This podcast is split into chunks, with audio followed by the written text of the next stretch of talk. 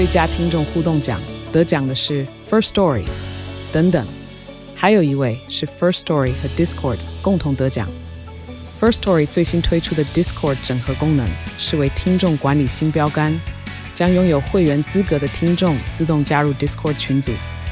这不仅减少创作者的负担，也为听众带来丰富的互动体验，获得全台 Podcaster 一致肯定。体验这个惊人的功能，立刻点击叙述栏链接，让你与听众互动更上层楼。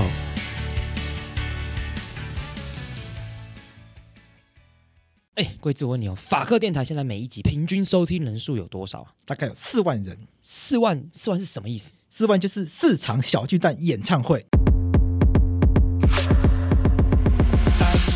而且我们每一集其实都一小时以上嘛，所以比方说什么四万的超级铁粉，而且重点来了，这四万人他不是累积很久才到四万人，上线第一天就一万人，一个礼拜它就会有两万人，到了一个月就满四万人，之后还有长尾效应。所以也就是说，如果厂商你要夜配的话，这个产品马上就会在两场演唱会中露出，再摆一阵子就会变成四场万人演唱会露出。那我们听众有什么特技？他们会积极行动，想要让自己的生活或台湾社会变得更好，但这是很广义的。例如，把自己弄得更懂更多知识，或者是弄香一点，或是家里变干净一点，都是广义的变得更好。那么，听到这边，听众如果被我们打到了，突然想要找我们 p o c k e t 口播该怎么办？去节目资讯栏点击法科电台的传送门连接，里面有节目合作资讯。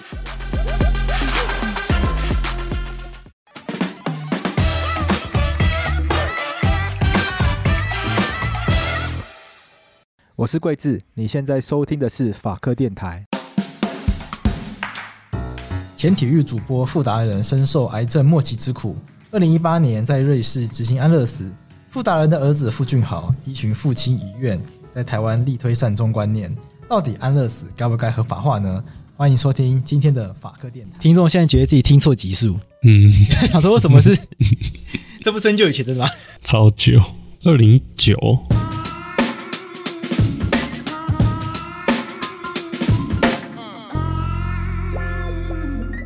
护理人员，他告诉你说，这个时间呢，现在都是你们的，这个空间都是你们的。你随时要吃药的话，要喝药的话，要执行，你就跟我们说一声就行了。然后他先喝完止吐剂第一杯之后呢，大概要等二十分钟。二十分钟里面，就是大家有看到我们在里面唱歌，那爸爸也留下了他经典的转播。亲爱的主啊，请你保守台湾。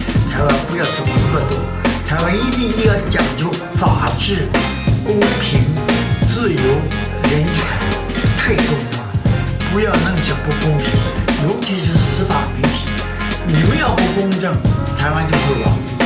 God bless 台湾，中华民国万岁，台湾万岁，加油啊！再见，Farewell，小拉。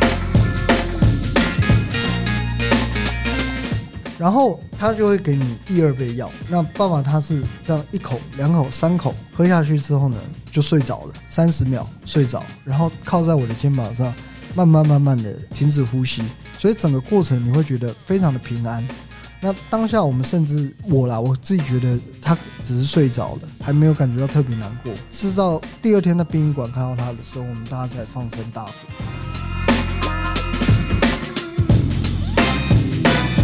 恩典何等感恩，我最意的是。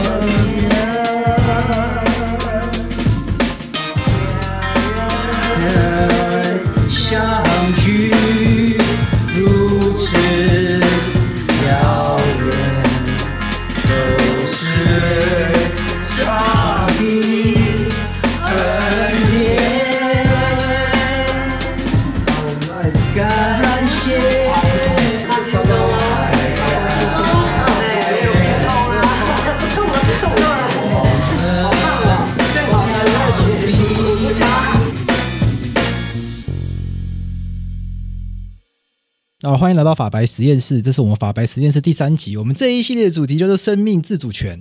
是，好，所以我们今天来到生命自主权的第三集了。那终于要来到重头戏了。听完刚刚的开场，听到我自己以前的声音，觉得真的非常的羞耻。每次只要听到自己以前早期的录音，都会觉得哇，以前哇，好可怕。哎、欸，以前的真的差很多哎，以前的录音方式跟现在整个进行方式，这是听出来听得出来差很多。应该听得出来，就是现在进步很多吧？对，不管从音质还是主持的技巧，还是内容什么的，对，就是现现在会更有弹性，然后会更生动。就是听得出来，好了，毕竟都做三年了嘛，对啊，还是应该要比以前专业一点啊。嗯嗯，可是现在就再也拿不到卓越新闻奖了。现在厉害的人变更多了。对，然后我们回到今天的主题，我们很少在自己的节目上去回顾以前节目啦，但是因为跟今天的主题很有关联，我们在法克电台刚开播的最早期，其实我就做过安乐死这个主题了，因为我一直都对这个主题非常非常的有兴趣。那到了现在，法白实验室这个全新单元开播之后呢，在非常的前期，我又把廷义抓来了，再做再做一次这个主题，所以我们今天要来正式进入的这个主题。那我们在前面呢，我们又回到了法白的起点，法克电台的起点，就是富达人主播这个案例。是，那提一下跟大家讲一下富达人这位主播呢。哎、欸，我我以前真的不认识他，没关系，我也不认识，因为我没有在看体育新闻。但我相信那个洛伊应该是知道，因为洛伊有在看体育。对对对，他就是哎、欸，因为我之前法白有做那个，就是我也是看法白才认识。然后其中一个就是写富达人这位主播这样，然后我也是负责写这一篇，然后就是稍微找了一下他的生平，这样，他以前是呃打篮球啦，然后有代表台湾就是出去比赛这样子。OK，啊，成绩也算也是很不错的。那后来就进入到媒体圈，变成是这个运动赛事的主播，然后也会也因为他的他算是主播的这个主持的这个这个风格很很活泼、很深、很深、很很有趣，所以他会客串很多的，就是媒体的各各个节目，就会都会有都会出现他这个，就是他都会客串一下这样子。对，那后来是傅达人到一定年纪之后，他。就是呃六十几岁还是几岁的时候，他因为胆管阻塞了，所以他切除了胆囊跟一半的胃。那胆囊我们知道，胆囊是就是制造胆汁嘛。那你切掉之后，基本上是不能吃太油的东西。嗯，对。那因为你的胃也被切掉了，所以你吸收吸收营养的效果就是降低了，所以他体重一路一直掉，一直掉，然后掉了超过三十公斤这样子。那在这件事情的隔年，他又被检测出胰脏癌这样子。那呃，之前播的那一集就是他的儿子傅俊豪呃先生，他他他来的那集，他有讲到说他的父亲就是到后面都必须要吃止痛药才能够吃得下饭。那只要吃了饭之后，就会开始拉肚子，然后每天大概拉个十几次这样子。哦，所以。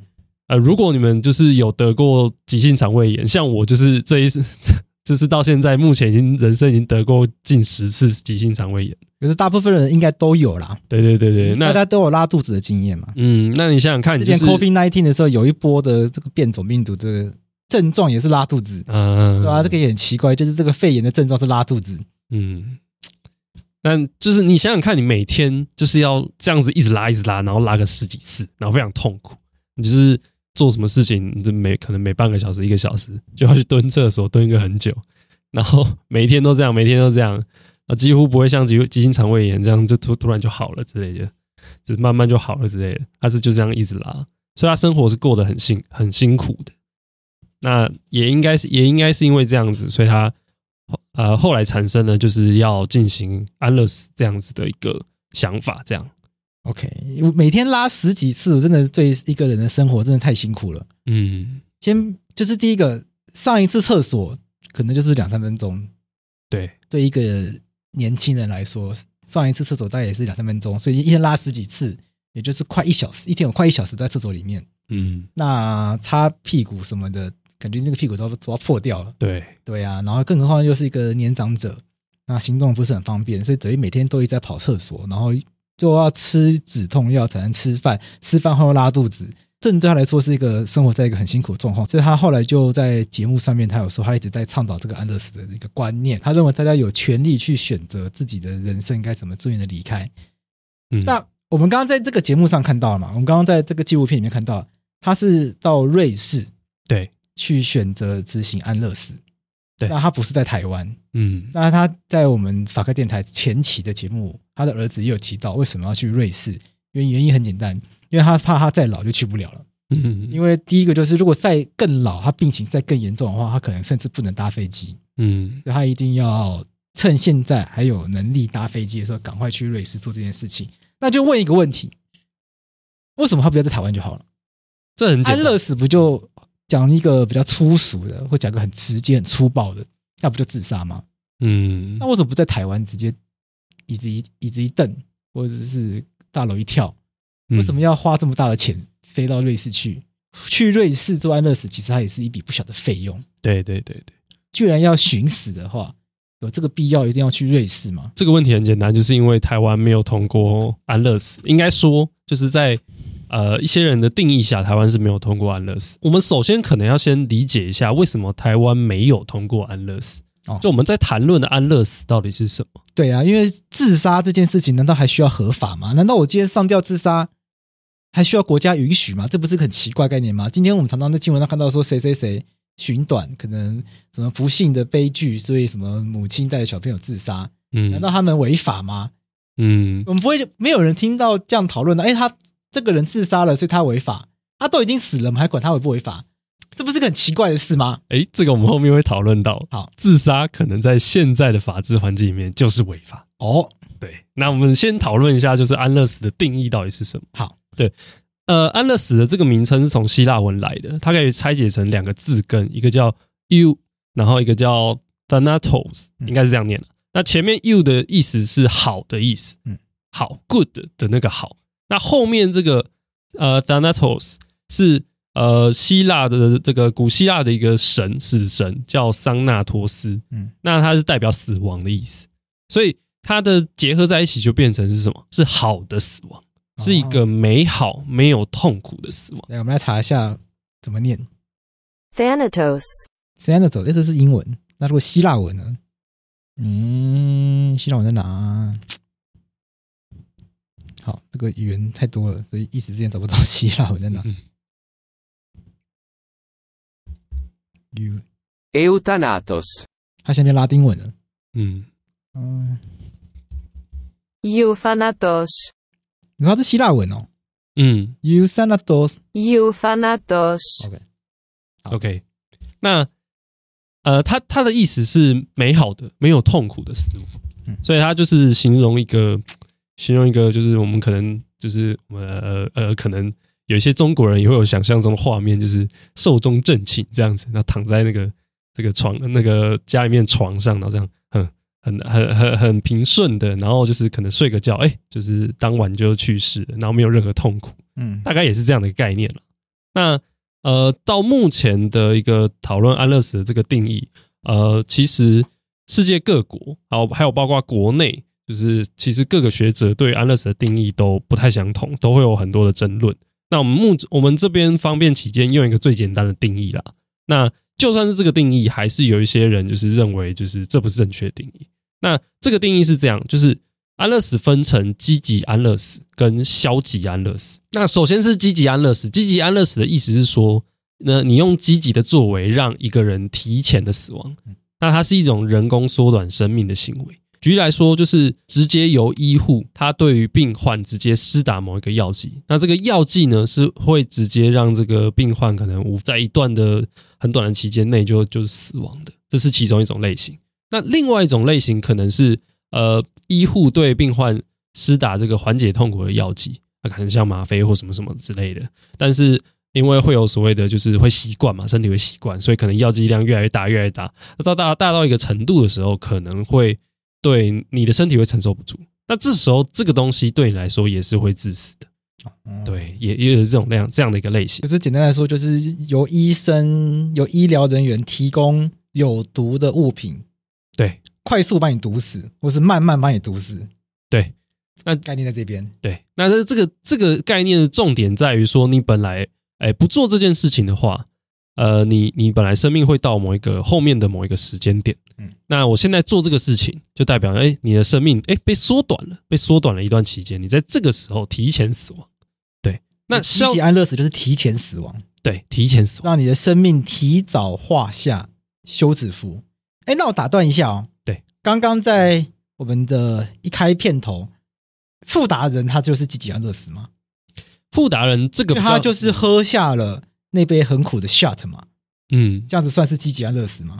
这个比较尴尬。嗯，这个富达人这样子的接受瑞士这个自杀的，呃呃，应该说接受瑞士这个尊严机构服务的这个行为，哦，他我们把它归类叫做帮助自杀。嗯，对。那他是给你一个药剂，然后让你服下去。哦，对。那那吃吃这个药剂的人是你自己。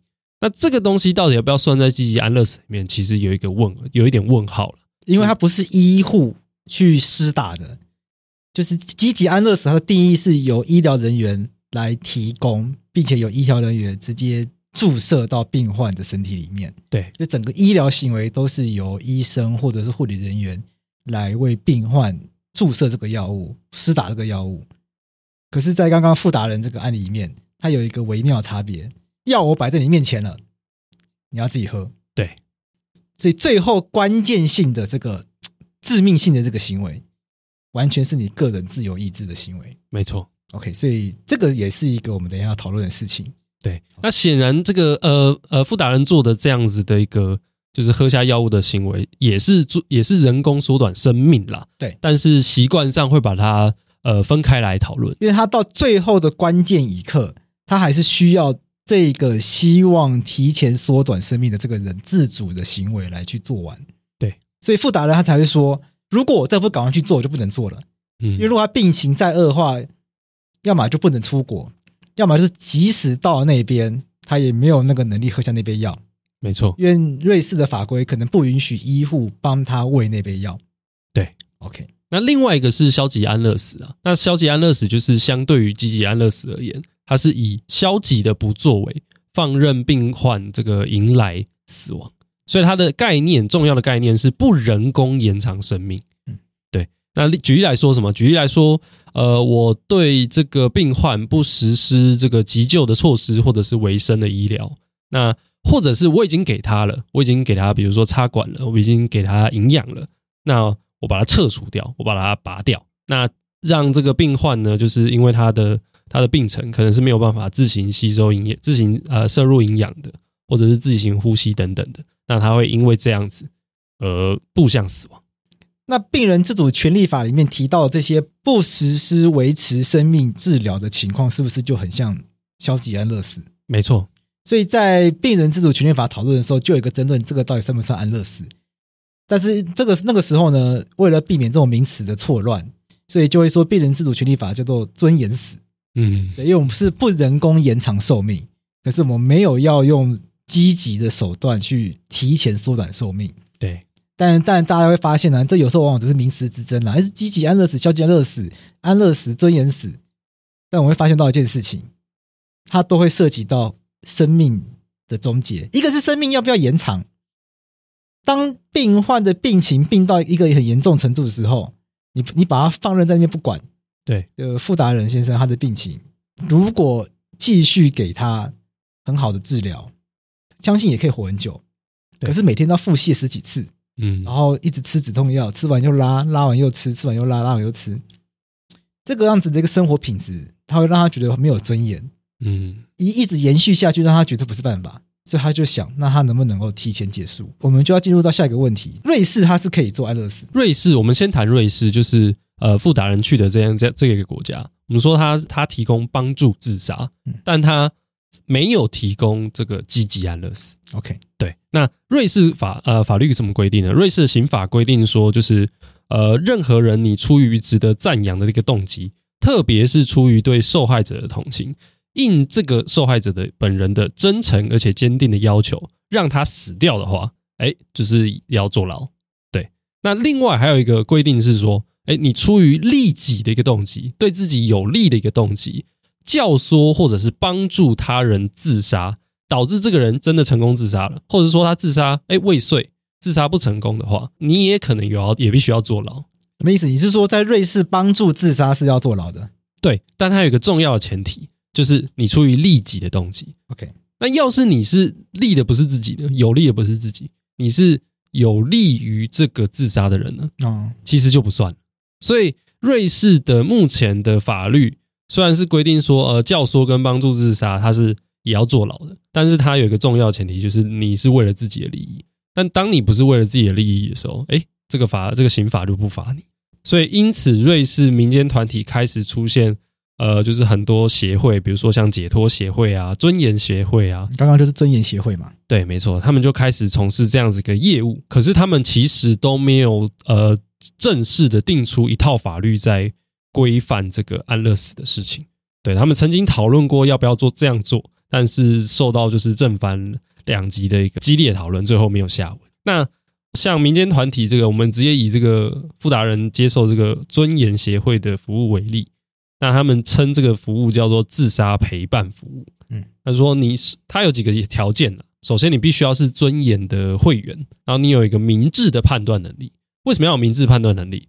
要他要确定你这个服下药物的这个行为是不是你真的自己想要怎么做？OK，对。那另外一个是叫做最小程度的生理移动能力，就是呃，因为你要拿药嘛，为了要符合那个法条要件，它是必须要是自杀嘛，所以你要自己拿药，自己把它喝下来。对，所以他们会有一个这个最低程度的生理移动能力，比如说你可以拿起药喝下去，或者是说你这个手已经没有办法动了。他可能会设计一个机关，让你就是要求你说，你可能要呃头要偏一下，然后去触到那个机关，然后让自己服下这个药物。所以必须要有这样的一个移动能力。他还要求说，你必须是患有某些会导致死亡的疾病，或者是无法忍受的丧失身体的能力，或者是无法忍受且无法控制的痛苦，以限于这样的病患，他才可以才可以接受自杀陪伴的服务。到目前为止，二零二一年年底啦。尊严的会员已经达到了一万一千名左右，对，不过大概只每年大概只有约三趴的人会真正的自杀，因为呃会使用这个服务，因为其实很多人是单纯是为了有有一个后患，或者是说他们是单纯支持就是尊严这样的一个运作。所以，我们到目前为止，我们一共讲了三种类型的，一个是积极安乐死，对，一个是帮助自杀，对，最后一个是消极安乐死。也就是我们之前在病人自主权利法里面提到的不人工延长生命。那为了不要让名词显得很混乱，我们就把它改成叫尊严死好了。嗯，我觉得会让大家觉得比较困惑，是因为自杀这个字听起来比较可怕。嗯，所以大家可能会觉得帮助自杀应该是比较严重的。但是帮助自杀其实是比较中间的，因为帮助自杀在瑞士这个案例里面，在瑞士的规定下面，也就是我们刚刚在富达人的案例里面，他其实是拿一杯药，拿一个 shot。对，给富达人，让他自己自杀。那积极安乐死是医生直接把你杀掉，所以其实积极安乐死是严格来讲，它是比较可怕的一件事情。对，它其实是一种杀人，它其实是别人来杀你。对，所以瑞士它是确定你自己真的想死后，那我拿给你。所以到最后一刻，如果你不喝，我不喝了，嗯，其实也可以，也可以，因为大家尊重你嘛。你到最后一刻。你突然有了求生的意志，或到最后一刻，你突然感受到什么神上帝的呼唤，你突然想起你有一些任务需要完成，嗯，大家绝对尊重你。对，可如果你是积极安乐死，到最后一刻啊，来不及了。比如说已经插下去，然后这个已经打下去，已经打下去，呃，来来不及了，死掉了。对，可能想象上可能会有这种情况，有可能，有可能这种情况。那在病人自主权利法，它是不，它是人工，它是不用人工的方式延长生命，所以理论上，在病人自主权利法的情况下面，真的已经进入到尊严死情况的病患，可能都已经失去意识，都是处于一个非常末期的状态。他都跟我们今天要讨论案例已经处于一个更极端的状态，比较无法比较。嗯，那在瑞士，如果是只能帮助自杀。药要由医生拿给想要自杀的人自己喝。那这世界上有国家是可以让医生来直接杀掉这个人的吗？我们就讲积极安乐死，直接杀掉这个人吗？有，首先就是做出这个安乐死这样的一个规定的国家就是荷兰。我发现荷兰是一个很前卫的国家，哎，对，非常前卫，又可以吸大麻，又可以医生又可以杀人，怎么会有这么棒的国家？还有还有伴侣制度，法白实验一路做到现在。法克电一路做到现在，什么东西都是荷兰最棒哎。对，荷兰又是又很环保，然后又很爱骑自行车啊。他还有那个性工作那个合合法化，对合法化。哇，真的是很赞的地方。台湾要向荷兰看齐，对，台湾不要再学说，台湾人不要再学美国，更不要一直学什么中，不要再说什么中国有威信，我们要多学学荷兰。OK，那荷兰它通过积极安乐死是怎么样？刚刚讲瑞士是那个，它是有通过帮助自杀这样子的一个合法化，药要给病患。对，那荷兰呢？但他没有允许这个受嘱托或得承诺的杀人，就是没有没有没有通过，就说，哎，假设你呃取得这个病人的同意，嗯，那你可不可以杀他？那是在在呃这样子的一个行为，在瑞士是不允许的。对啊，因为有一些人他就不可能自己拿起来喝啊。假设全身瘫痪，嗯，在在有一部电影叫做《我就要你好好的》，嗯，里面的主角就是讲有一个女生去当某一个男主角的看护。嗯，然后那个男主角本来是一个运动健将，但因为出了一场车祸，所以头部以下全身瘫痪。嗯，所以他就需要你看护。然后这个男生就一直想死，但是后来女生去照顾他，谈了一段恋情恋情。但后来反正就后来是去安乐死这样子，这样算不算暴雷啊？算了 算了，不用，因为因为预告片本来就预告他就是一个安乐死的电影。嗯，对他那个是大家一开始就知道他会安乐死这样子。嗯，那男生因为头部以下就颈部以下都本来就不能动。这这他本来就不可能自己拿起那杯来喝啊，嗯，对啊，对。那这种情况下面，他不就是注定不可能去瑞士安乐死吗？不过我记得印象中电影他好像还是去瑞士，说不知道怎么做到的。哎，这是就我讲的，他头不可以动，所以他会设计一个机关，可以让他就是用头去碰。哦，比如像天竺鼠溪那个，嗯，类似这种东西，嗯，好，逻辑上这样子哈。那假设变植物人，对，植物人在。可能我出车祸，在在我陷入重度昏迷，还有一点意识之前，说我不要变植物人。假设我变植物人了，请帮我安乐死。嗯，等我真的变成植物人之后了，好了，绝对不可能自自己喝任何东西啦。嗯，那一定要靠医生啊。对，可是，在瑞士的话不行啊。没错，不行，医生一定要哎、欸，起来，起来，起来，自己喝，自己喝，起来，起来，不可能，然后因为你是变植物人啦、啊。要等你自己苏醒啊！嗯，那这种情况下要把我推到荷兰去，那那那荷兰他怎么规定的？荷兰它其实规定很特别，它的刑法也规定说，根据他人明确真诚的要求，故意终止其生命的话，哎，这个也是有罪，要坐牢的。嗯，对。那我们刚刚不是说荷兰通过积极安乐死吗？为什么他刑法还这样规定？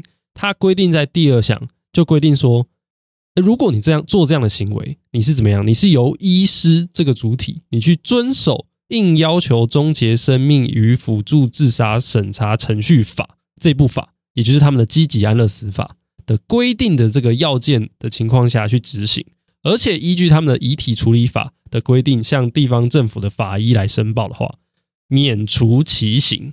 这个免除其刑非常重要，为什么？因为他免除其刑意的意思是你不需要去坐牢，可是你还是有罪啊？怎么那么奇怪？对，那医生做这件事情还是有罪，对，只是不需要坐牢。没错。那在荷兰有医生做这件事情吗？荷兰有蛮多医生做这件事情的。那不就很多医生有罪，只都不需要坐牢？对。那我们来，那我们来听听看，好，那那在荷兰他们的这个制度是怎么运作的？OK，荷兰它这个这个积极安乐死的，呃，他们叫做终止生命啦。它有个几几个要件，你必须要去遵守。就是首先就是医师要确定病人他是深思熟虑之后自愿做出这这个行为，那还要确定说病人他确实有这个呃疼痛，而且是永恒持续而难以忍受的这种疼痛。医师还要去进进行某些程序，比如说提供他非常多就是有关于病况的资讯啊，告诉你说，哎，这个东西这个到底能不能治？哎，治疗的可能是怎么样子？哎，还是不可能，还是怎么样？就是把这些资讯充分的让病人知道，这样他才有办法好做决定。那另外，医师还要还要还要跟病人确定说啊，确实，我们判断完之后，觉得你没有合理的方法可以改善你的情况了。对，那你真的是走到一个呃非常困难的一个地步。那除了这个医医师一名医师要确定这做到这些事情以外呢，还要找另外一位跟这个病人没有利害关系的医师来确定刚刚那那几件事情全部都要确定，所以至少要有两位医师。对，那最后是医师必须谨慎的终止病人的生命。做完这些要件之后啊，那终止了这个病人的生命之后，他必须向这个地方政府的法医提出这个文件。那法医就会开始，呃，就会过来嘛。这个病人死掉之后，他会来勘验遗体，确定说到底有没有一些就是其实是他杀，其实是医师要把他杀掉之类。确定有没有这样的情形？如果没有的话，再再把他土葬掉或火葬掉。法医确认完之后，他必须把自己的文件跟医师的文件一起提交到这个荷兰的区域安乐死审查委员会来进行审查，确定说这个病人到底是不是符合法律的要件。那如果符合的话，就会跟医师说：“哎，OK，没问题，那就结案。”可是如果不符合怎么办？不符合就会像刚刚讲，就可能不免除其刑嘛。所以其实可能是要关的。那不符合的情况下，就会把所有的文件啊，这个审查委员会就会把所有的文件交给这个检察总长的会议，或者以及这个卫生督察官进行司法调查，然后还有移送惩戒的工作。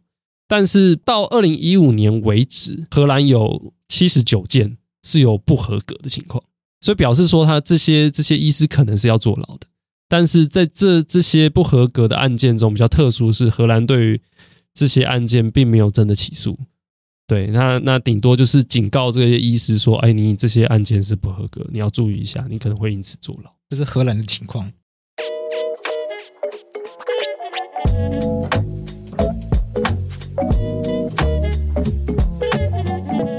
哎，贵智，哎，好奇问一件事情，你简单回答就好。邦交国对一个国家来讲这么重要吗？邦交国对一个国家来说，重要的地方在于有没有受到国际的承认嘛？啊，对，两国建交，表示两国建立正式外交关系，那表示双方愿意互相承认彼此的国际地位。很多的国家在讲他们国家历史的时候，可以从各方面角度。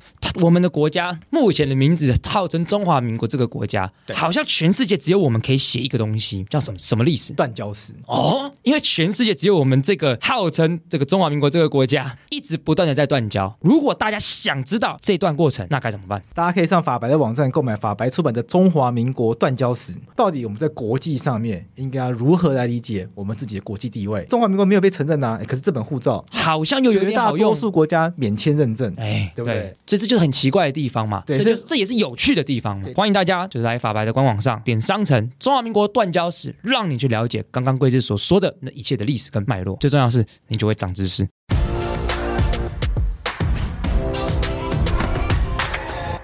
那看完荷兰跟瑞士规定之后，那我们回来看台湾，为什么台湾不可以做安乐死？哎，台湾不是也有病人自主权利法吗？对，没错。那台湾的话，就是我们刚刚有提到，就是刚刚讲那个帮助自杀，瑞士的帮助自杀，嗯，以及荷兰允许的这个呃受嘱托获得承诺而杀人这个东西，或者我们叫做这个积极安乐死也好。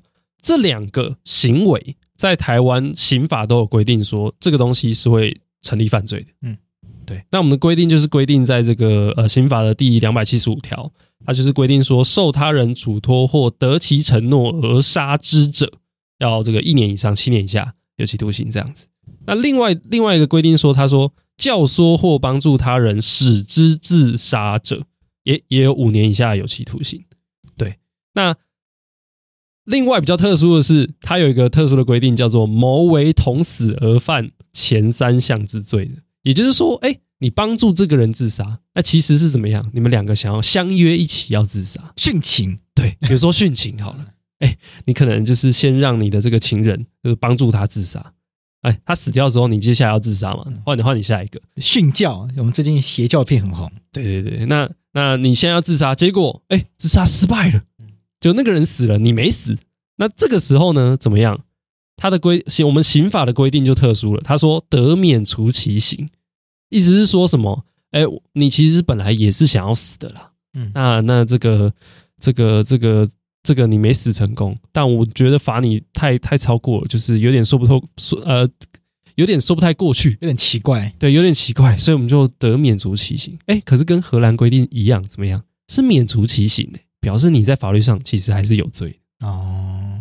对，那这两个行为在台湾就显然还是犯罪嘛。对，所以也就也就目前为止在台湾也就没有办法做，因为拿药给病患让他自己喝下去，这叫做帮助自杀。对，帮病患直接把药打进去，这叫做受他人嘱托而杀他。对，这个在台湾都叫做加工自杀罪。那我想要跳下去先讨论一个比较哲学的问题。就是为什么我们法律要禁止自杀？如果今天这个被害人 自己都想死了，我们法律为什么还要禁止？我觉得这是一个很有趣的问题。我们在刑法大学在学刑法总则的时候，有一个名词叫做阻却违法事由。什么叫阻却违法事由？就是虽然你犯法了，可是例外的又回到不回不犯法的状态，就阻却构成违法的事由。就法律人喜欢玩文字术语，嗯，阻却违法事由，本来违法了哦，但是例外的找到一些事由来阻却你违法。那最简单的一个阻却违法事由是什么？就是今天这件事情是被害人同意的啊，嗯，譬如说打我啊，笨蛋。嗯，那我就好好打你啊！对，我就打你，我就打你啊！那这种情况下面呢，因为你打，因为你被打是你自己叫人家打你的，嗯，理论上应该可以算是得被害人同意，只要这个伤没有到很重伤，没有到什么严重，七效的这个范围内的话，那就可以通常会被认为是可以阻却违法，因为你自己叫人家打你的啊，那你不可能自己叫人家打你，你还跑去告人家伤害罪吧？这不是很荒谬吗？嗯，这也违反诚信原则嘛。嗯，那你今天自己叫人家。杀你，结果国家还要来抓杀你这个人，他的这个意义在哪里？你自己都不想活了。嗯，对啊，确实，这个其实就是我们上一集有谈到了，就是为什么？哎，你明明就已经自愿说，哎，你我让你来，呃，其他人来杀我，或者是说，哎，我要做什么事情会让我自己死亡？哎，为什么不行？我们在法律上就有一个，我们上一集讲到生命绝对保障原则。也就是说，生命这个东西，我绝对保障。今天有任何人要来杀你，绝对不允许；你自己要杀自己，也不允许。你说自己杀自己不允许，可是加工自杀罪是受他人嘱托而杀之者，是处罚杀你的那个人。对，他不是处罚自杀那个人。嗯，所以如果今天有人自杀，那自杀的那个人被救活了，常常这种事也有嘛？对，就门一打开啊。阿明上吊了，赶快把救活救护车，救护车，然后救护车带回去啊，救回来了。嗯，那你不，我们不会去处罚那个上吊自杀阿明啊。嗯，我们会说阿明加工自杀自己吗？不会啊，还是在历史上曾经也有过这种自杀救活之后，哎，还要把这个人抓去关的，有这种案例吗？有，就是有。说呃，我们我们现在讲一下历史好了。嗯，对，我们现在讲一下历史。其实自杀这个东西非常有趣，就是在在哲学界，在法律界，它已经有数千年的历史在讨论自杀这件事。首先就是柏拉图在这个对话录里面有记载这个苏格拉底的的对于自杀的一个看法。嗯，那他他的苏格拉底的讲法是这样，他说是一个很喜欢讲话、讲废话的人，对，而且很喜欢惹怒别人的人。他就是因为讲太多话之后才被杀掉。那他在诶、欸、他在即将被众人杀掉之前，啊他讲过一句话，他说：“神是我们的守护者，我们人类是神的财产。”那如果你用这个观点来看的话，我认为我们绝对不可以轻易结束自己的生命。这个是他在这个死掉之前，有他的弟子问他说要不要自杀，他之后就是这样的一个回答。我们知道那个希腊三哲嘛，第三个亚里士多德，他在这个尼各马科伦理学，他也提到自杀这件事。他说法律没有明确许可自杀，也明确的禁止了自杀。那为什么呢？一个人因为气愤而自愿刺杀自己，违反了生命权利的原则。法律没有允许这样的一个行为，所以他行为是不合法的。但是对谁是不合法的？他认为是对国家而非个人。自杀者是自愿受罪，其他人没有自愿接受这种不合法的对待。这也是为什么国家惩罚自杀的原因。摧毁自己者牵累他人的公民权利丧失，在这个基础上，他对国家是不公平的。对，他认为生命权这个东西其实是国家哎，是国家的。你如果侵害自己的生命权，是国家受害。那这样子的一个看法，其实一直也也延续到后来了。在历史上，就基本上就会认为生命权这个东西不是你个人的，要么生命权这个东西是属于国家的，要么是属于上帝的。那像这个。希波的奥古斯丁，他在《上帝之城》就就有写到这件事情，说摩西的十诫，他其中一个诫是不可杀人。那这个不可杀人意涵也包含不可以自杀。那在另外一个也很重要的托马斯阿奎纳的神学大全，他更详细的讲说，人自杀是三级重罪，不可饶恕。那首先，为什么自杀是违反人类保存自我的本能，违反了爱德？那人类是群体的一份子。自杀是对群体寻恶，你杀了自己，你不是只对自己不好，你还对所有所有人不好。对，那第三个是什么？生命是上帝的礼物，生杀之权都掌握在上帝手里，因此自杀是抢夺上帝的权能。所以你可以发现，在历史上有这样的一个观点，认为说生命权要么是属于国家的，要么是属于上帝，就不是你自己的，所以你不可以自杀。那这样子的想法很容易就导出一个结论，就是说，哎，既然不是你自己的东西，你凭什么去处分它呢？那处分它是不是一种违法的行为，甚至是犯罪的行为？嗯，在一六七零年，路易十四就直接规定说，自杀者的遗体，他是自杀是犯罪哦，他直接规定自杀是犯罪，自杀的遗体呢，必须要面部朝地面拖行，然后游街示众，最后把遗体挂在垃圾场上，或者是直接丢到垃圾堆里面，而且死者的财产全数充公，你的继承人没有办法继承。啊，都已经自杀了，还要被鞭尸啊？对，那个时候自杀是犯罪，然后你还要被鞭尸，你可能被拿石头丢啊，你可能被拖行啊，然后你可能就就拿铁链鞭你的尸体啊。在以前，自杀是会遭受到这样子的一个惩罚。OK，对，那甚至最最夸张的是，路易十四那个时代，他们还设专门为自杀者，就是他们也就是自杀者也要接受审判了。那怎么审判？就把你的遗体带到法庭里面了。哎呀，那如果遗体腐烂的太超过的话，可能可以不不用进入到这个呃这个法庭里面。但他们又想出一个方法，就是说，嗯，遗体太腐烂没关系啊，我把它包起来就好了，还是把你的遗体拖到法庭里面接受审判。对，OK，对，那死都要审判就对了。对，死都要审判。那最极端的是什么样的情形呢？英国以前也惩罚自杀，认为自杀是犯罪，而且。这个自杀，假设你没有成功的话，既然是犯罪嘛，那他也要惩罚你。惩罚的最极端、最严重的情况是什么？死刑。所以，所以就等于说，你自杀未遂，哎，我会判处你死刑，然后你会被我处死。等一下，所以自杀本身就是一种自杀嘛？这个这个逻辑本身蛮通的啊。这如果如果今天自杀失败的话。还是会死啊！那自杀没有没有失败可言。对对对，那像一八六零年就有一个俄国的诗人叫尼古拉尔普拉东诺维奇奥加廖夫啦，我简称奥加廖夫。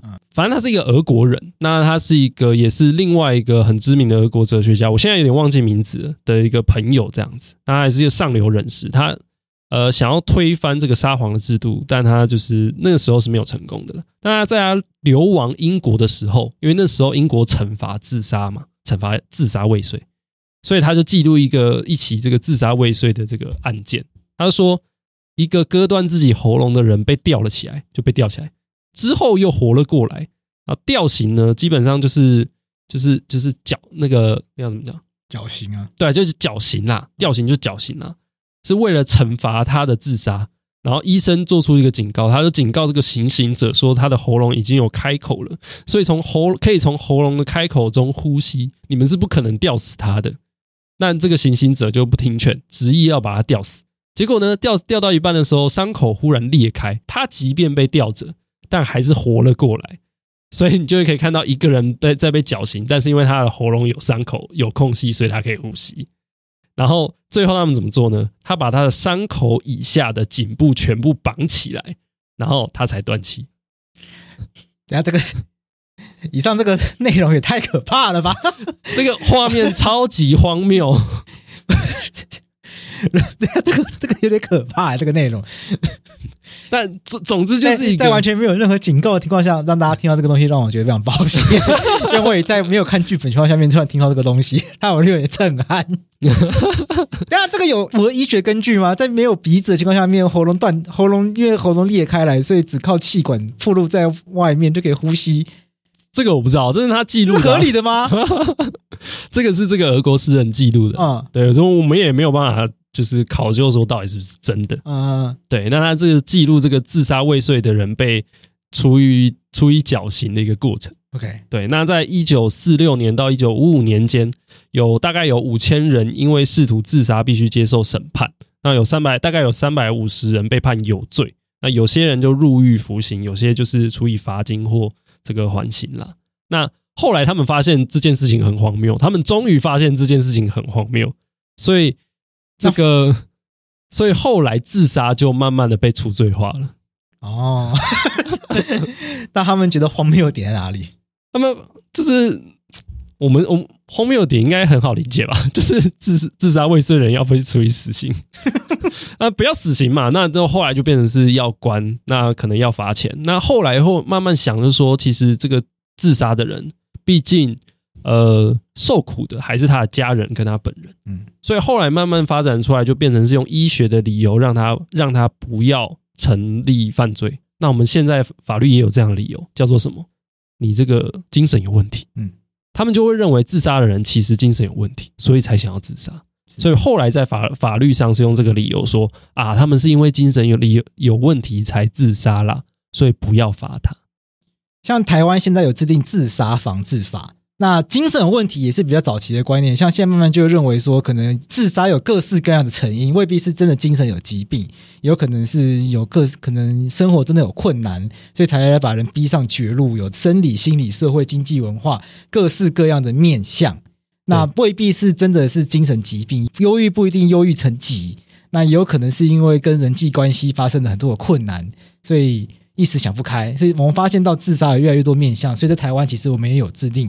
自杀防治法。那不管怎么样，我们透过这边，我们会发现，不是什么东西，我们想要去阻止它，我们就把它定一个犯罪。我们觉得自杀不好，我们就立法禁止自杀，自杀就要坐牢，这根本解决不了问题。但是我发现这是很多人的思维，嗯，做什么事情不好，那我们就立法禁止他，然后抓到要坐牢，甚至枪毙。对，那曾经历史上有一个自杀要坐牢，甚至自杀要被判死刑。现在想起来是那么荒谬，但其实我们可以发现，同样一个思维。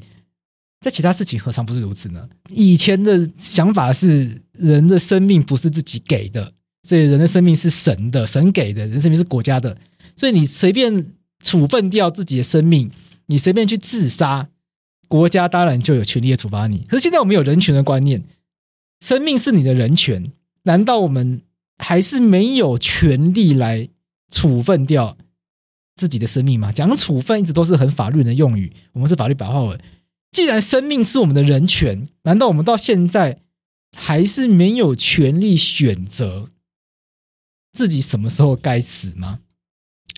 首先就是我们刚刚讲说，真的是自杀在过去是犯罪，对，它不仅不是一个权利可言，它甚至是犯罪，是对。那现在现在来看，回头看来，可能大家听起来会觉得很荒谬，但事实上。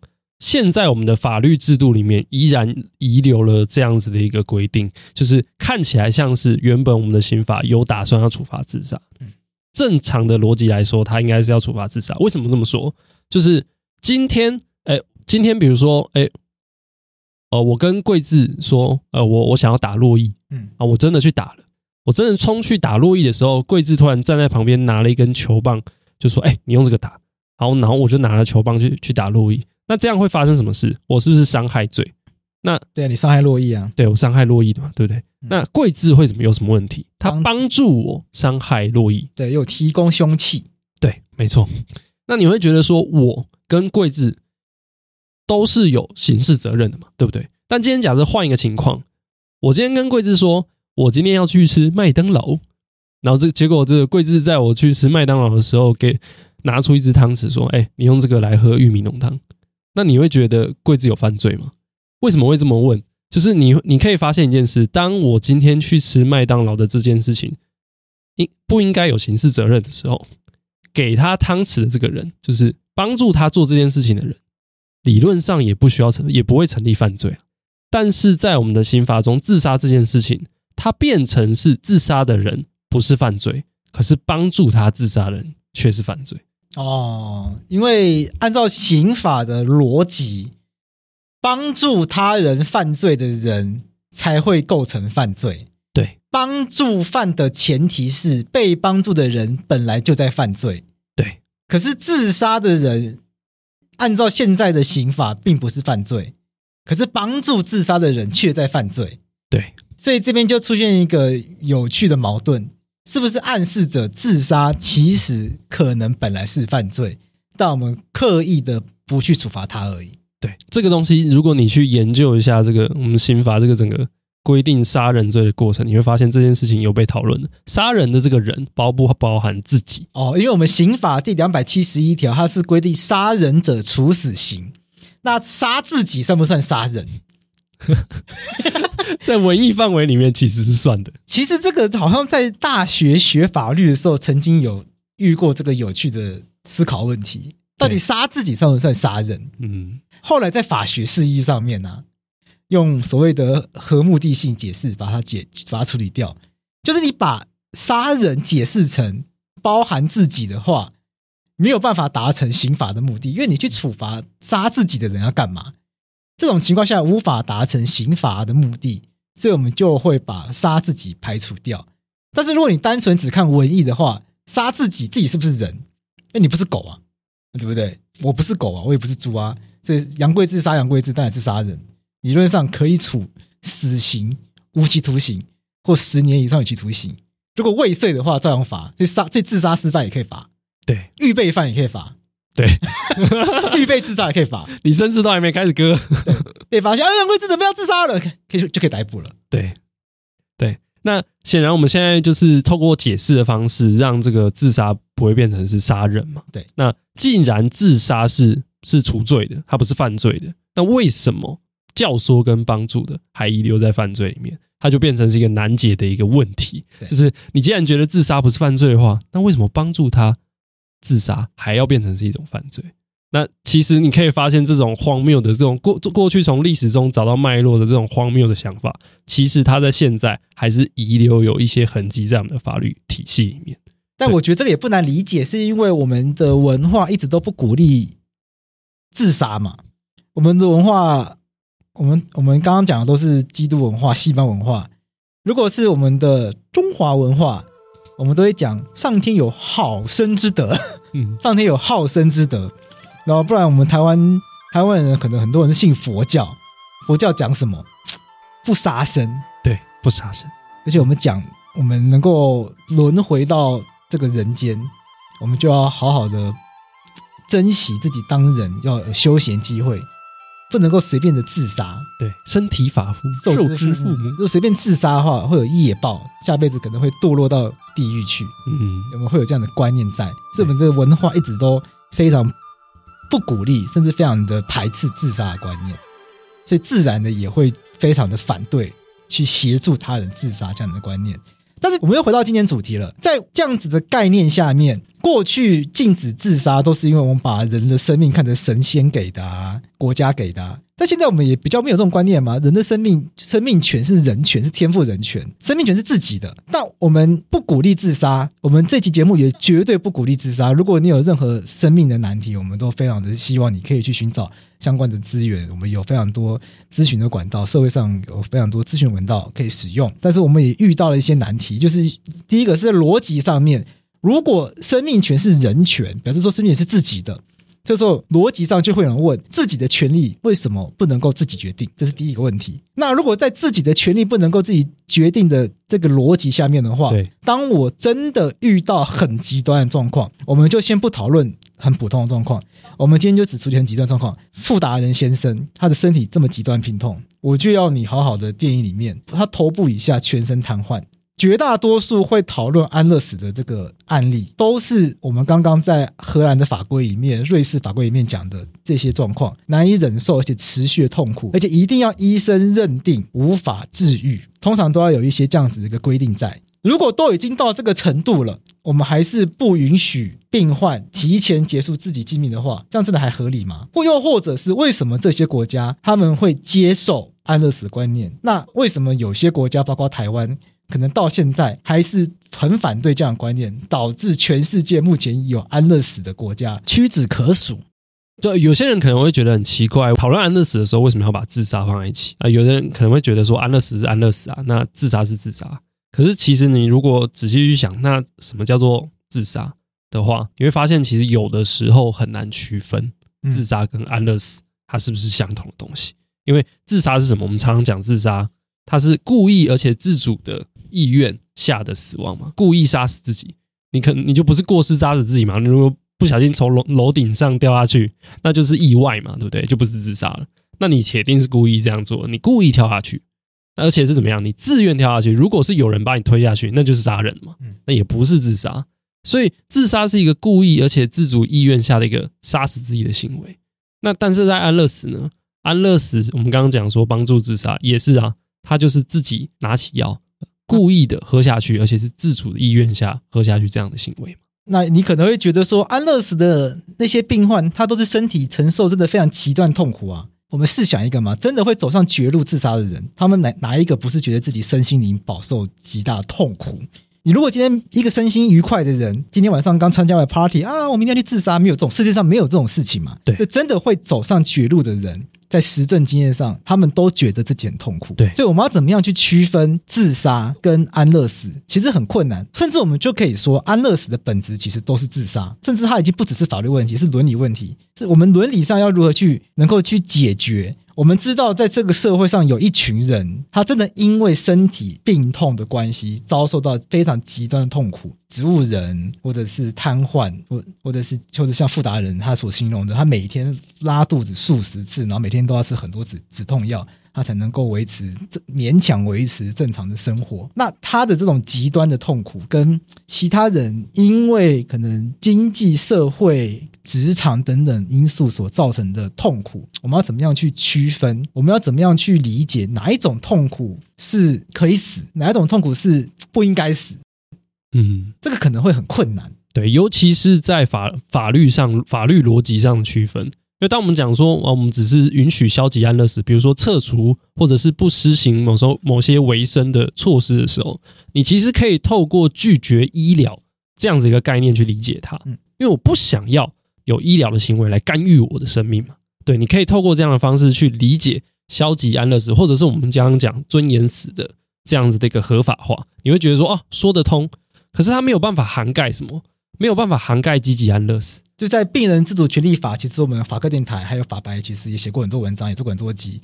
我们都会强调，它跟安乐死最大差异，就是在病人自主权利法的情况下面，它是因为你的病情已经来到末期，所以你的生命本来就已经即将走入终点，我们不要再去延长它。可是今天我们在讲积极安乐死的时候，我们要问的一个问题是很严肃的。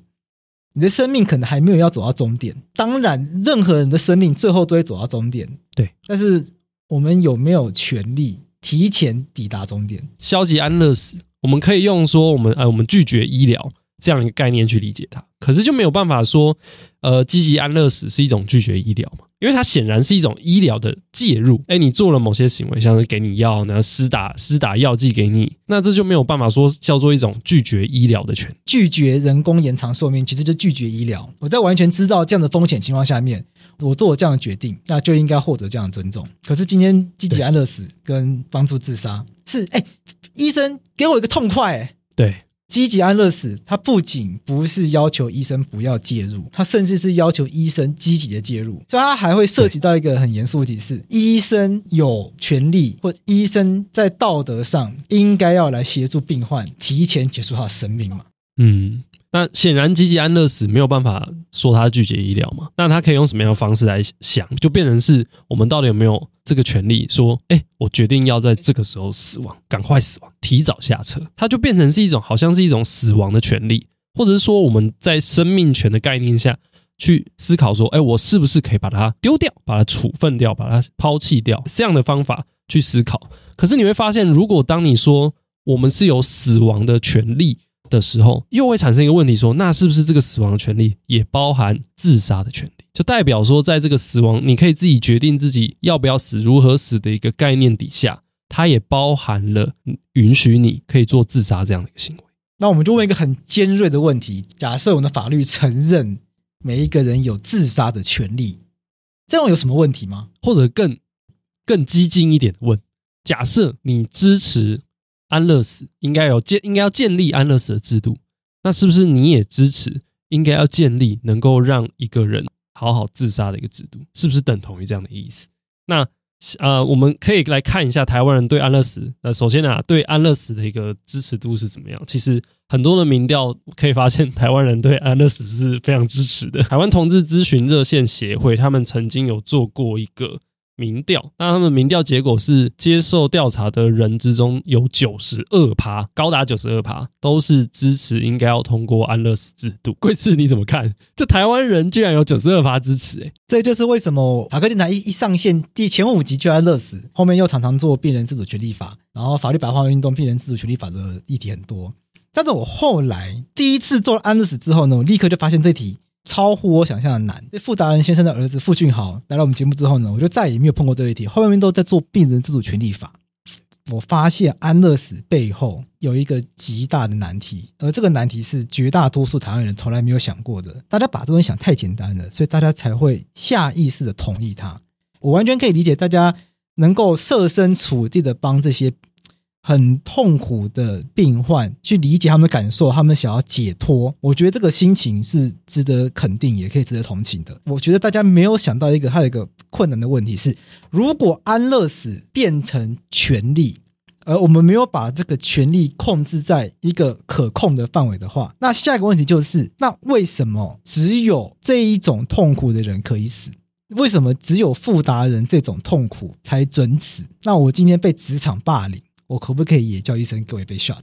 我今天在班上被排挤，我能不能也叫医生各位被 shot？再往下讲更危险的东西，当安乐死变成权力之后。当死亡变成权力之后，那当死亡变成权力，权力就变成选项。当权力变成选项之后呢？躺在病床上的那个人会不会觉得有压力？躺在病床上的那个人会不会觉得我在造成我家人的困扰？我还想活，但是我花了家人太多的钱，这一刀开下去又是二十万，那个标靶治疗下去又是三十万，这个药用下去又是五十万。我还不如选择安乐死，因为安乐死是我的权利。他心中会不会冒出一种想法是：我有权利却不用，别人现在怎么看我？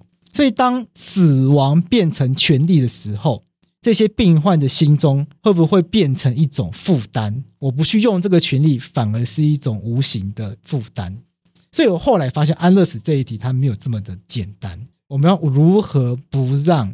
死亡成为选项。本来我对安乐死的想象是，透过安乐死的合法化，让这些在躺在病榻上的病患可以选择有尊严的离开这个世界上的方法。但我很快就发现到一件事情：一旦大家有了这个选择，会不会变成很多人都不得不这么选？譬如说，那我再举个例子，有一些手术很贵，付不出手术钱的人，会不会以后都选择安乐死？那这个现象在有些国家有没有发生？积极安乐死，它存在着某一个道德风险，是很很多民众可能没有想到的一个一件事情。就是我们当我们在讲说这个一个人他到了走到生命的某一个阶段，他开始承受到身体或精神上的很很很极大的一个疼痛，然后痛苦不堪，然后很难生活下去。当他想要选择安乐死的时候，我们呃很直接的觉得说啊，他好像很可怜，然后应该要可以选择才对。可是我们没有注意到的是，他选择的理由到底是什么？他的理由到底是他不想要这样子活着，还是是他不想要造成他人的负担？为什么这两个理由差距很大？是当今天一个人是认为说啊自己不想要这样活着的时候，他考虑的其实是他自己。可是当今天他说他想要安乐死，是因为不想要造成他人的负担的时候。他考量的对象其实不是自己，他不是为自己做打算，他其实是拿自己的生命在为其他人做打算。那这时候会有一个问题是，是不是某种程度上代表我们认为生命是可以透过经济来计算的？我今天要开这个刀二十万，对我们家庭来说太大负担，干脆不要我这个生命，它就会造成这样的一个问题。那它后面还会产生更大的一个风险。我这边直接举例啊，在美国这个奥勒冈州通过这个呃尊严死法的时候。就曾经有一个伦理学家叫伊曼纽尔，他就主张一件事，他说一旦合法，医师协助自杀与安乐死就会成为惯例。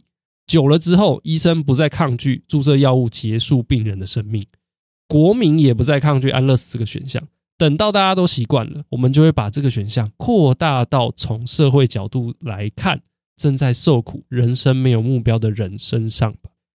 你会想说，这个会不会有点滑坡啊？后来，二零一一年就发生了一件事件，有一位从卢安达移民到美国的这个人叫做尼拉哈比扬巴，他陷入这个植物人的状态。结果院方在这个家属希望继续治疗的情况之下，他自己院方自己去选任了一个律师担任患者的法定代理人，这个法定代理人做直接帮患者做出终止营养及水分补给的决定。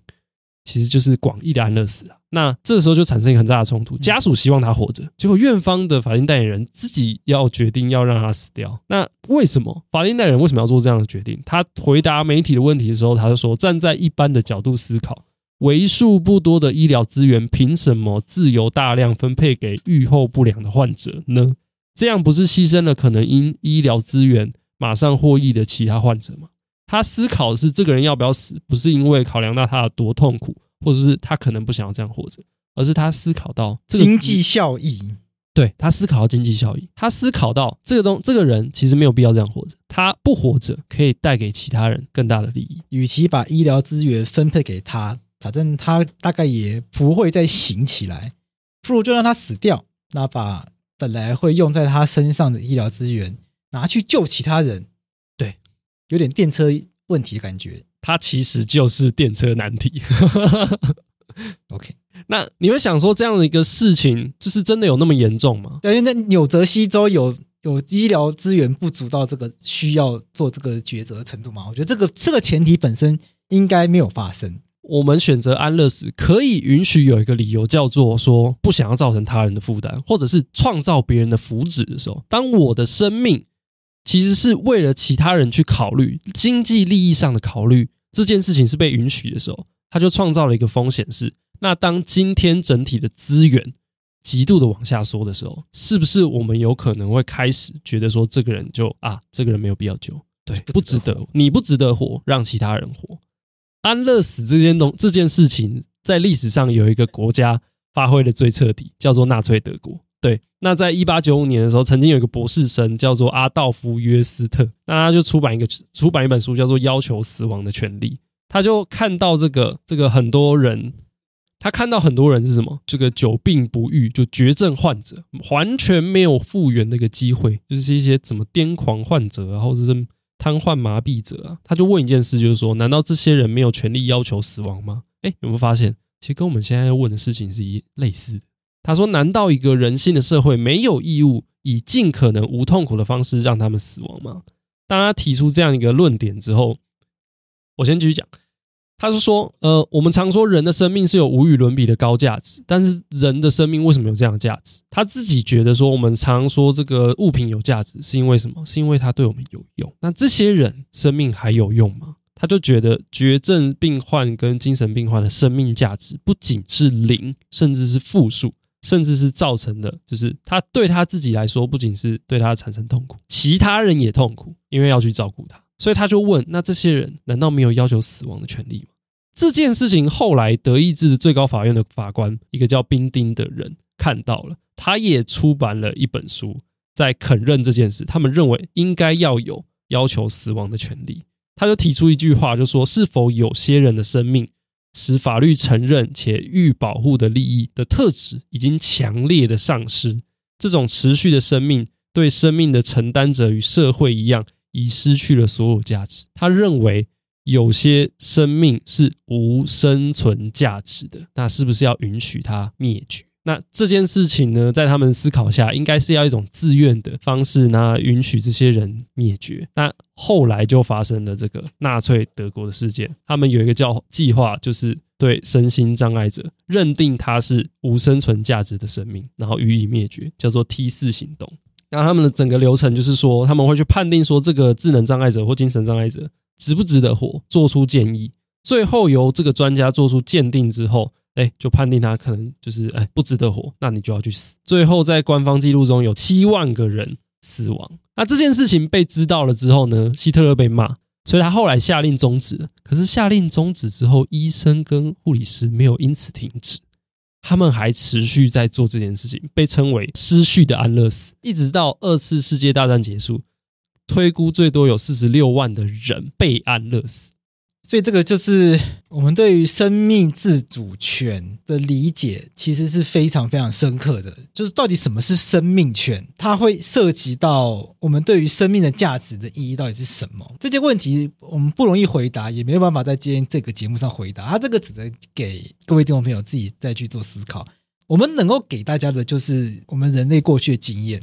如果我们让大家把死亡轻易的变成权利的话，权利它就变成它很容易就可量化，它很容易就变成选项。一旦变成选项，那很容易就会出现，那这个人是不是不值得活？那不值活，觉得自己不值得活的人，是不是就会轻易的选择安乐死？那也许会有人觉得无所谓，反正这是他自己的权利，他觉得他自己想死就死。但如果他成为一个社会的风气，很多当某一群人被社会集体决定觉得。不值得活的时候，在纳粹德国，它就发生了系统性的把一特定的群众送去安乐死的情况。那回过头来，就会问一个很严肃的问题：生命有所谓值不值得活这个问题吗？所以，安乐死的议题。回到最原始的一个问题，也许我们不应该把安乐死合不合法化的这个议题摆在这些病痛是不是让这些病患已经进入到值不值得活的问题上面。这些病患之所以希望走上安乐死，所希望追求的目的到底是什么？如果我们常讲人性尊严，我们常讲人权的最重要目的是要保障人性尊严，所以对我来说，我能够说服我自己的答案只有一个：如果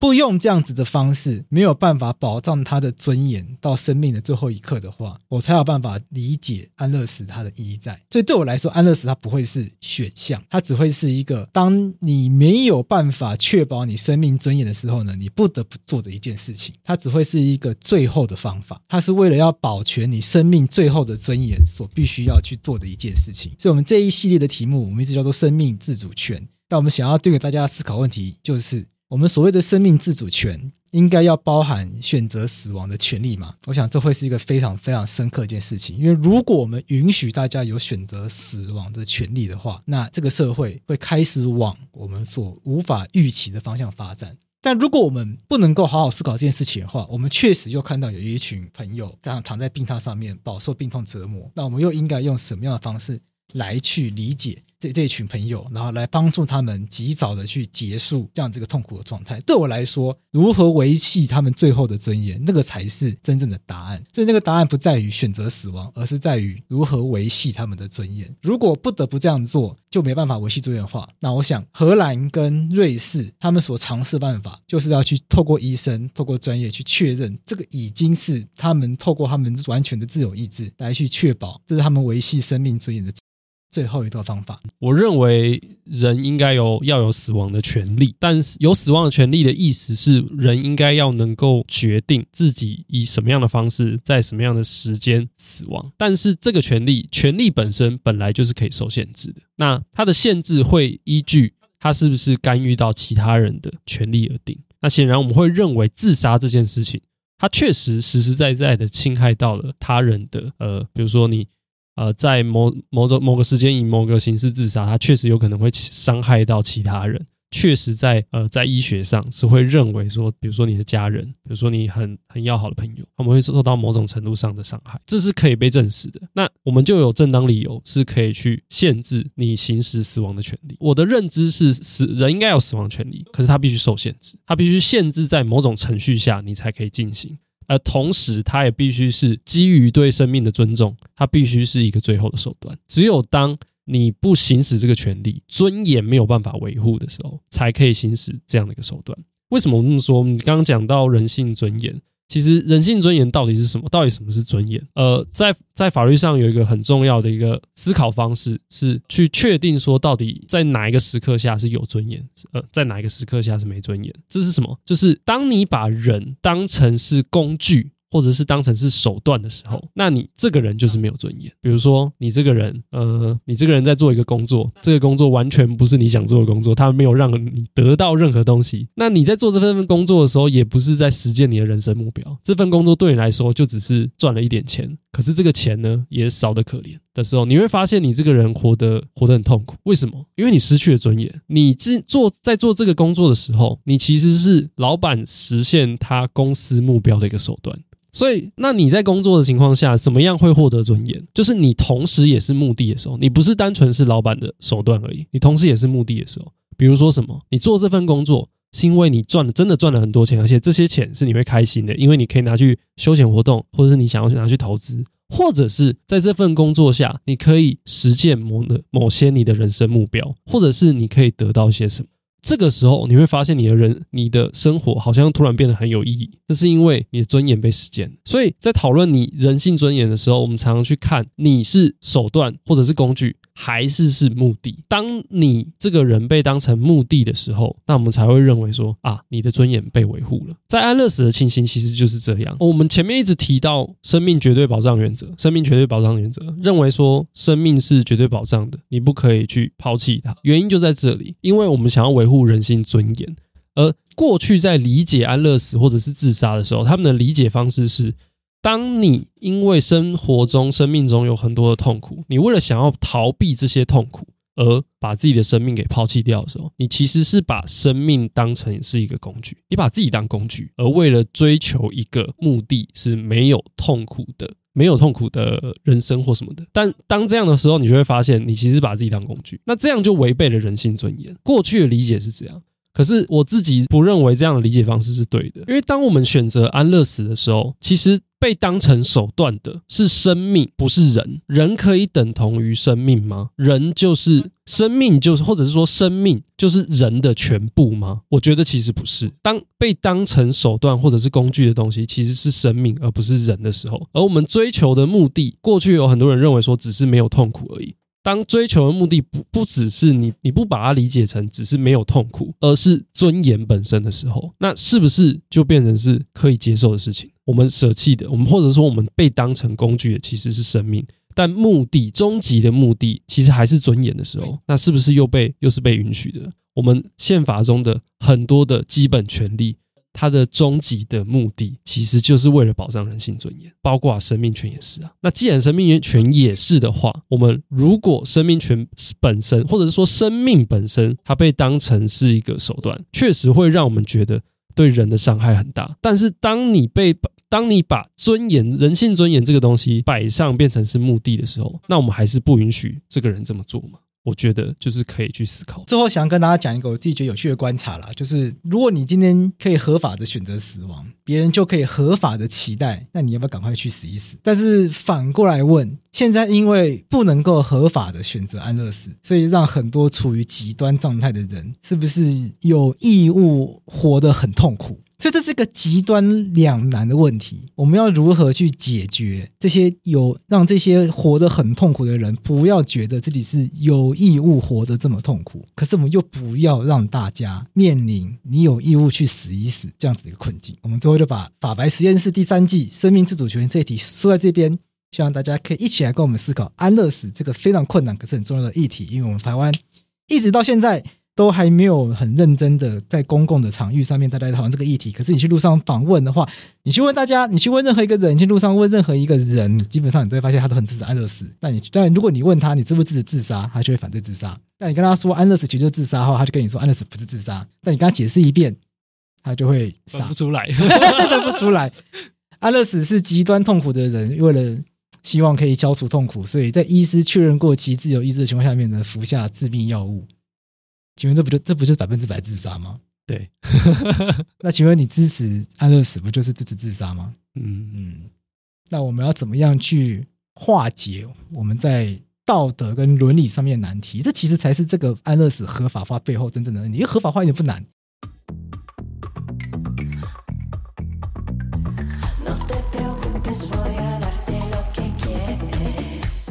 明天立法院立刻就可以通过安乐死合法化，但是我们人，嗯、但是我们的文明社会需要的是伦理跟道德的工程，让大家可以用更文明的方式去理解这样子的一个新的制度，它才不会蔓延开来，变成啊，只要啊我好老了，我去死一死好了。我想这不会是我们想要的一个社会现象。